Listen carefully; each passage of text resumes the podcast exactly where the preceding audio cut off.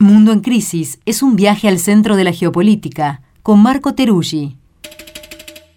Un contenido especial de Crisis en el Aire que se transmite en vivo los sábados de 8 a 10 de la mañana por Nacional Rock, FM 93.7 y podés escuchar todos los domingos en formato podcast. Mundo en Crisis, un viaje al centro de la geopolítica.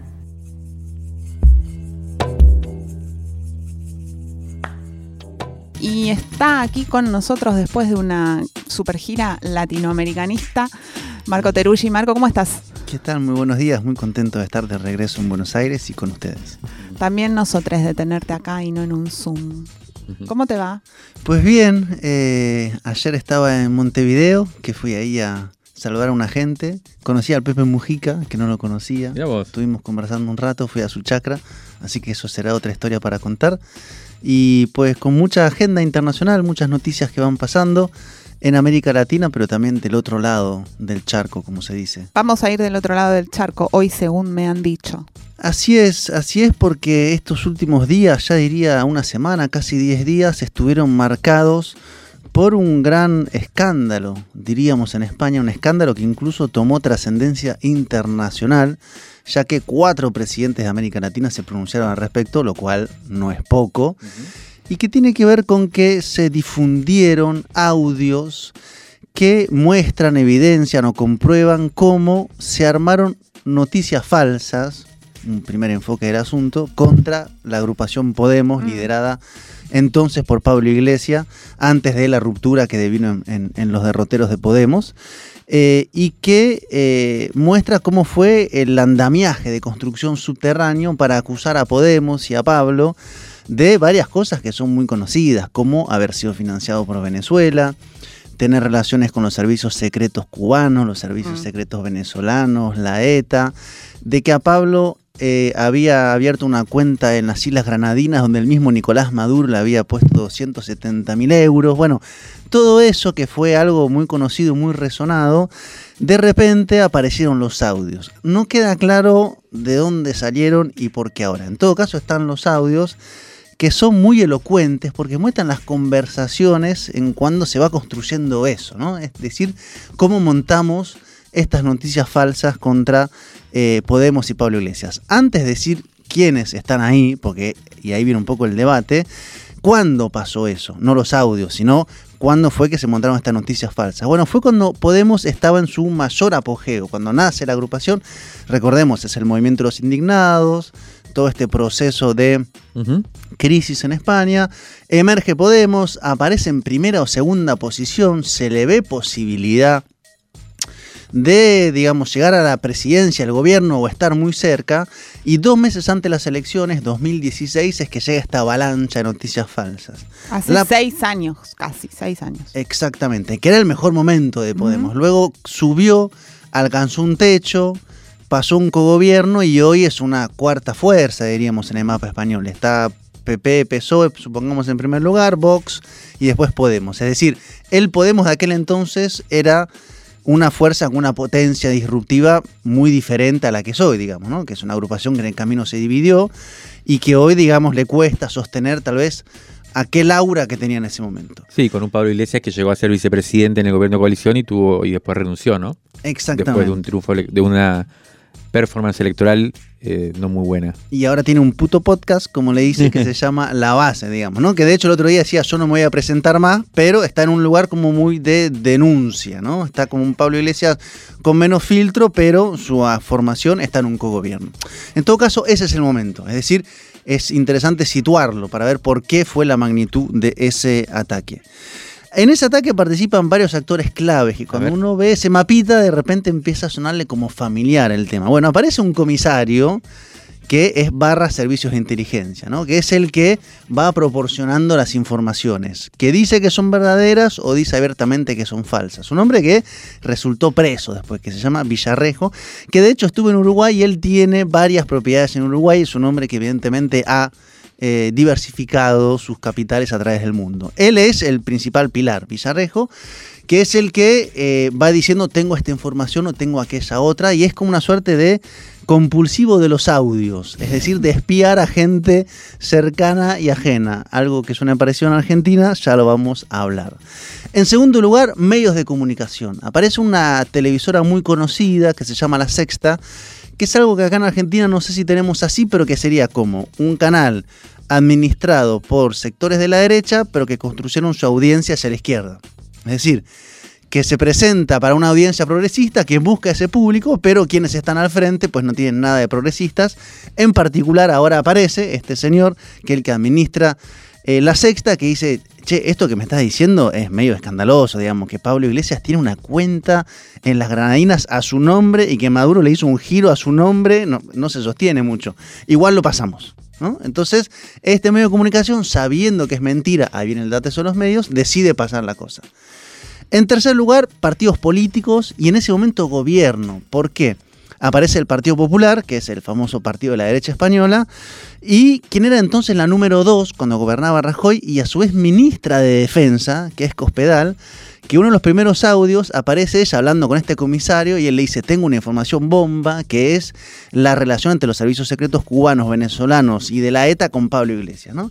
Y aparece entonces esta conexión entre gobierno, partido político y servicios de inteligencia. Y finalmente la justicia, o digamos algunos sectores del Poder Judicial, en este caso miradas de muchas sospechas sobre la fiscal general que se reúne con estos actores y en consecuencia todas las causas que se armaron contra Podemos para ver si esto era verdad o era mentira. Entonces tenemos servicios secretos, barra comisarios, medios de comunicación, partidos políticos, barra gobierno, poder judicial, ¿no? Una suerte de combo que suena... Se consigue en otros países también. Se consigue en otros países. Esto lleva a muchas cosas eh, conectadas. Primero en términos de conceptos, ¿no? Podemos habla de lo que se llama las cloacas del Estado. recuerdo cuando Podemos apareció a la luz, eh, denunciaba a la casta, ¿no? Que había una cosa de confrontación con la casta, luego palabra reapropiada por, por ejemplo, Javier Milei. Pero en ese momento era la casta el enemigo. Luego, si uno ve los discursos de Podemos, es las cloacas del Estado. Es como denunciando todo eso que se puso en marcha desde un lugar oculto del poder para justamente dinamitar la posibilidad de Podemos de acceder al poder político y por ende transformarla. Este, este, concepto de las cloacas del Estado me parece que es interesante, por lo menos acá no sé si lo tenemos tan eh, incorporado. A veces, ¿no? Los sótanos. Los sótanos se dice más acá. Los sótanos, dijo el presidente en su alocución. Los, sótanos de la democracia, eso. Pero, eh, bueno, te, quiero hacer una preguntita. Adelante. Eh, el, comisario, porque este me parece un dato clave, el comisario barra servicio de inteligencia que provee la información que después circula. Eh, eh, ¿de qué, ¿A qué fuerza pertenecía? ¿Era un tipo de activos? ¿Tenés eso? ¿Sabés más o menos eso? Sí. Esos son los remanentes de lo que viene del franquismo. Y acá entramos a un tema central en la historia española, que es este famoso pacto de la Moncloa, que es tan alabado por las derechas mundiales. Ese es el modelo para el cual hay que salir de los escenarios dictatoriales traumáticos. Era un gran pacto de impunidad. Por la derecha y por el progresismo también. Sí, en este caso quienes quedaron al frente, además de alguna dirigencia del PSOE muy cuestionada, como Felipe González, eh, se mantuvo, digamos, una serie de estructuras que venían de más de 30 años de el franquismo el partido político principal, que es el Partido Popular, que luego se le cinde Vox, es el partido que nace el riñón del franquismo, y estos subterráneos de la democracia, estas cloacas que tienen que ver con los servicios y comisarios, entre los cuales está este famoso Villarrejo. Él viene de ese hilvanamiento. Es una persona conocida, o sea, cuando los españoles escucharon los audios, ¿sabían quién era este señor? Ahora sí, porque estuvo inmerso en numerosos escándalos. Pero que es un hombre que tiene aproximadamente 30 años de escuchas ilegales sobre más o menos la mayor cantidad de actores políticos que existen hoy, ¿no? Esta idea de grabar a la gente, los cercanos y los lejanos, y luego poner eso sobre la mesa para negociar. ¿Y esas escuchas las hacía desde alguna institución en particular, desde una policía, desde un servicio de inteligencia estatal o...? En este caso no se sabe. Es una reunión en una mesa de un restaurante, por ejemplo. Que está él sentado con el periodista, sentado con estos actores que les nombraba, contando esto. Claro, pero eh, lo que te digo es, por ejemplo, acá estuvo la figura de Estiuso, que fue durante mucho tiempo el, líder, digamos, institucionalmente, un, tipo muy importante de la CIDE, de la AFI, y además el principal cuadro de, esa de ese organismo. Y oficialmente durante mucho tiempo hacía esto. En Perú estaba Vladimir Montesino, ¿te acordás? El de lo, la pregunta es si este tipo también ocupa un lugar así institucional importante, el, el comisario este español, o no. O lo hace más bien como Sí, o sea, en su momento sí ocupaba un lugar importante. La pregunta es, ¿y esas escuchas, dónde eran legales y dónde eran ilegales? Ayer, legales seguro. eh. yendo al debate en Argentina, ayer hubo un fallo justamente sobre las escuchas ilegales que había durante el macrismo en Comodoro Pi, donde justamente los jueces dicen, no, estas escuchas se podían hacer. Son ¿no? legales, claro. Son legales. Entonces hay una un zona, Mm, hay una zona gris. En todo caso, es un modo de acumulación de poder sí, que claro. evidentemente algunos tienen como ejercicio. Allá se abrió esta discusión también de, de qué tomar o qué no, o digamos que estuvo centrado el foco en esto de las de la ilegalidad de las escuchas.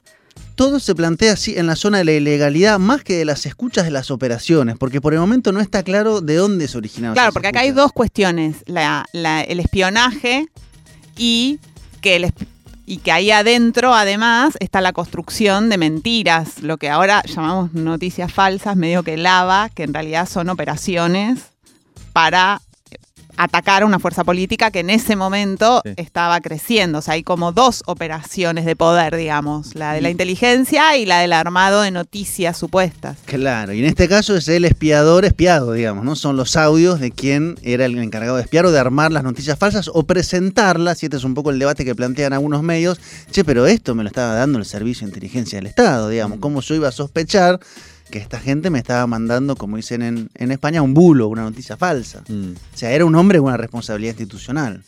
Claro. mm. Entonces, bueno, las cloacas del Estado. Segundo concepto, el criptogobierno. Este es un concepto que a mí me gusta, que lo trabajaba Bobbio, que tiene que ver con, digamos, todo este eh, espacio de poder que reside en una zona oculta en las democracias o no. O cuanto más grande es el criptogobierno, menos democrática es la democracia, ¿no? En términos de análisis de teoría política. El tercer concepto que se me viene a la mente es del Estado profundo, que se suele nombrar este del Estado profundo, que es, digamos, una estructura de poder que es generalmente invisible, que debería tener un modo de funcionamiento regulado a su vez, digamos, ¿no? Pero que en este caso este Estado profundo se pone en una suerte de conspiración para justamente atacar, difamar, llevar a causa hacia medios con acusaciones falsas a la principal fuerza política que dice yo quiero cambiar el statu quo de este país ese estado profundo y finalmente los poderes fácticos, ¿no? que es tal vez un, un- un término muy central para pensar, digamos, lo que existe no se ve y determina el curso de los acontecimientos. Todo esto lleva a la pregunta por la democracia. Es decir, cuán democrática es la democracia cuando emerge una fuerza política y se ponen juntos servicios de inteligencia, medios de comunicación, partidos políticos barra gobierno y poderes del Poder Judicial para justamente atacar eh, a esta fuerza política. Algunos análisis hacen una suerte de comparación, una suerte de lawfare español, le dicen. ¿no? Y dicen, bueno, lawfare made in España, escribió una, una, una compañera, y justamente por eso dicen algunos, y seguramente tengan razón, que las reacciones más fuertes vienen de América Latina. Claro. Se pronunció Andrés Manuel López Obrador, se pronunció Luis Arce, se pronunció Alberto Fernández y se pronunció Gabriel Boric. Mm. Cuatro presidentes salieron a plantarse contra eso y también el líder de la izquierda francesa, Jean-Luc Mélenchon. Esos fueron quienes, digamos, pusieron el tema sobre, sobre la mesa.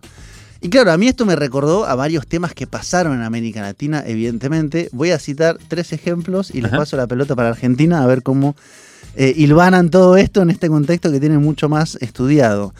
Me recordó el caso del el montaje contra Evo Morales cuando era el plebiscito para ver si se podía reelegir, donde le arman una operación mediática y judicial que lo acusan de tener un hijo no reconocido. ¿no? Ujú. Que fue una avalancha de noticias diciendo que Evo Morales tuvo un hijo que no reconoció, eso basta la fiscalía. En su momento denuncian el cartel de la mentira, como le decían, que era articulación de grandes medios de comunicación que de conjunto posicionaban eso, y que ahí tenía que ver entonces la cuestión de una parte del Poder Judicial, los principales medios de comunicación que crean una noticia falsa, la llevan a la justicia en el tramo final antes de las elecciones y finalmente Evo Morales pierde ese plebiscito. La pregunta del millón siempre es, ¿cuánto afecta? Es decir, ¿cuánto esta operación finalmente determina el resultado? El segundo elemento que me recordaba es la elección el año pasado en Ecuador, cuando Andrés Arauz se presenta contra Guillermo Lazo, de repente aparece una acusación que viene desde Colombia, que la arma la Fiscalía colombiana con la revista Semana, que dice, este Andrés Arauz fue financiado por el Ejército de Liberación Nacional de Colombia. Y va la Fiscalía colombiana hasta Ecuador, se juntan y amagan con montarle una causa a Andrés Arauz, finalmente no se monta, eh, acusándolo de haber sido financiado por una acusación que la, la, revista Semana, que es la que lo posiciona, dice, la verdad que no estamos del todo seguros si es así o no es así, pero como es tan importante la elección en Ecuador, nos parecía que era nuestra responsabilidad decirle a la ciudadanía ecuatoriana que esto podría estar pasando, ¿no? Y en tercer lugar, y cierro con esto, lo que pasó recientemente con los Petrovideos, cuando fue la campaña de Gustavo Petro en Colombia, hace muy pocas semanas, donde aparece una suerte de archivo de escuchas ilegales fantástico de cuatro meses que de repente llega a manos de otra vez la revista Semana a 10 días de las elecciones y empieza una campaña muy grande respecto a acusaciones contra Gustavo Petro. Entonces, a veces hay noticias falsas, a veces hay escuchas ilegales, pero suele ser la misma articulación de medios. Pero bueno, les paso un poco la pelota para argentinizar esto que hace tanto eco. Bueno, en Argentina, por eso hay como mucha, para mí hay muchas mm, aristas de esto. Primero, lo conceptual que decís. Si se puede decir la cloaca del Estado, si se puede llamar los, subsuelos. Eh, la sensación es que esto tiene un nivel de existencia ya tal eh, que es muy difícil plantear que esto es como si fuera un lado B de la democracia. A mí me da la sensación de que eh, la articulación entre justicia, poder político, poder ejecutivo, medios y, servicios o espionaje es, bastante constitutiva ya, o por lo menos acá en Argentina fue durante mucho tiempo y por eso no solo durante un gobierno de derecha. Eso es también lo que llama la atención. En Argentina hubo un aparato muy fuerte montado durante toda la época kirchnerista, conducido por eh, Jaime Estiuso, un tipo que, bueno, después, por supuesto que eh, terminó muy peleado con el gobierno de Cristina Fernández y eh, con claras relaciones con la CIA y con el Mossad. O sea, era más un agente de los servicios de inteligencia yanquis y israelíes que, eh, que del Estado argentino. Entonces, esto es una, historia que, pero durante mucho tiempo hubo una articulación muy fuerte. Por supuesto, siempre hay argumentos, ¿no? En este caso es, interesante porque este uso eh, le garantizaba ciertos elementos. El argumento es contrarrestar lo otro ¿no? ¿Cómo sería para contrarrestar estas otras operaciones de la derecha? Hay que también articular lo propio y así, ¿no? Eh, esto es una discusión que tiene que ver con lo institucional y que eh, acá nosotros, en cierto modo, ha habido esa discusión. Cuando empezó el gobierno de Alberto Fernández hubo un fuerte impulso para tratar de democratizar esto y hubo una discusión. Nosotros, por ejemplo, planteábamos que había que cerrar directamente la Agencia Federal del Estado de Inteligencia. Hay toda una discusión al respecto. Lo otro tiene que ver con las formas de espionaje más privadas o más tercerizadas, que son las que vienen no tanto del interior mismo del Estado, sino de semana, eh, ámbitos más privados. Yo creo que ahí también hay una cuestión que tiene que ver con esas cosas tienen eficacia. Eh, yo, a mí me cuesta pensar tanto en la lógica de la manipulación, de que vos tirás un bulo y determinás una elección. A mí me parece que es raro eso. Eh, no, sé si, si es tan así, pero por supuesto que ahí sí me parece que el problema es cuando sectores del Estado se prenden, se pliegan a esas operaciones. Por ejemplo, la justicia, eh, y que siempre hay disponibilidad para eso, ¿no? Les agrego dos elementos más. En estos audios aparece evidentemente un actor extranjero, que es la DEA. Ah, Ellos dicen cuando necesitamos pasta en serio, plata en serio, le vendemos información a la DEA. Y la DEA se la pasa, por ejemplo, a una periodista venezolana, que eso ya sería la trama venezolana, pero que tiene que ver con que finalmente subterráneamente también están conectados estos servicios. Y lo último, y que evidentemente Estados Unidos es parte de esta, esta red subterránea. El, el, que fue acusado por los audios del medio de comunicación dice, no, no, pero escúcheme una cosa, yo le di posibilidad a Pablo Iglesias de defenderse. Entonces, claro, dicen, pero pará, vos ponés en prime time una noticia que sabés que es falsa Claro. y para defenderte decís yo le di la palabra al acusado. Le di Es derecho a lo réplica. menos cara de cemento, digamos, como se Sí, diría. sí. Pero bueno, ese es su modo de defenderse. Bueno, interesantísimo, Marco. Se- trataremos de seguirlo mañana porque se nos acabó el tiempo en el newsletter que esperen. Eh, es un temazo para ver que muestra hasta qué punto la política siempre tiene por detrás un montón de elementos que tienen que ver con otras disciplinas. Héctor Lavoe fue un popularísimo cantante y autor de salsa.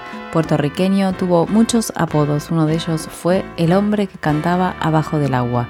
Este bolero que hoy escuchamos se llama Juventud. Yo quisiera tener unos años menos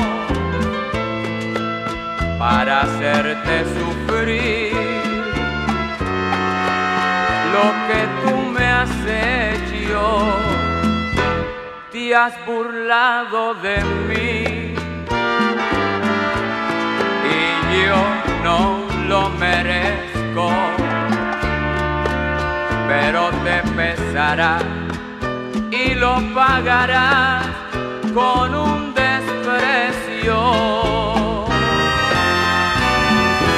Tienes lo que yo tuve, no lo has vivido.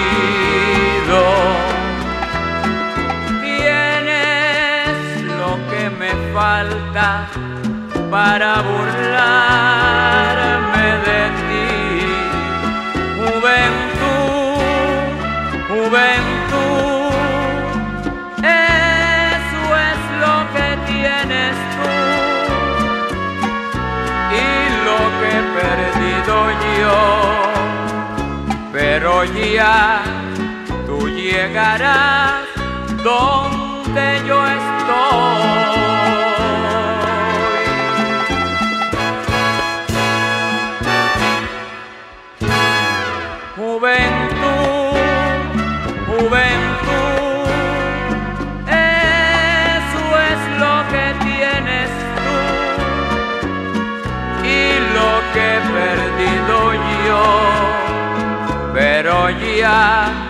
Tú llegarás